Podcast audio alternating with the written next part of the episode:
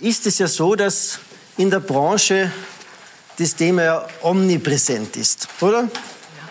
Omnipräsent. Man kann sich dem auch nicht mehr entziehen, außer man wird der totale, totale High-End-Experte, wo man nur Grips verkauft, nur Grips, dann kann man das Thema noch entspannt angehen, wenn man auch typische Beratungsleistungen deklaratorischen Bereich hat, dann kommt man nicht drum herum. Ja? Ich die Grafik erkläre, ja, äh, ich die Grafik noch erkläre, wobei sie ja noch aufgelöst wird in Unterlagen.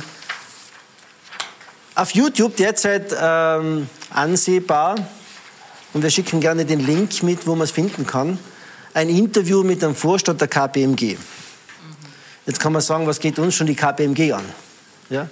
Ja? Aber selbst wenn die KPMG mal ein paar Themen so anspricht, sollte man darüber nachdenken. Und zwar sagt dieser Vorstand, das ist ein Interview von 90 Sekunden in etwa, wo es um die Zukunft der Steuerberatung geht.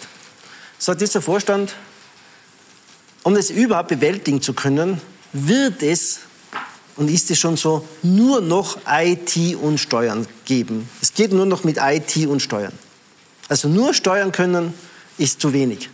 Es geht darum, dass IT-Wissen da ist und Steuerwissen.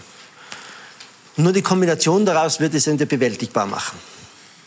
Und jetzt gibt es zwei Wege, wie man dorthin kommen kann.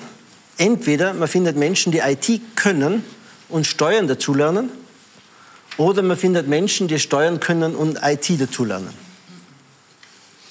Aber die Kompetenz, die Zukunft liegt in beidem. Es wird nicht ausreichen, nur das eine oder nur das andere zu können.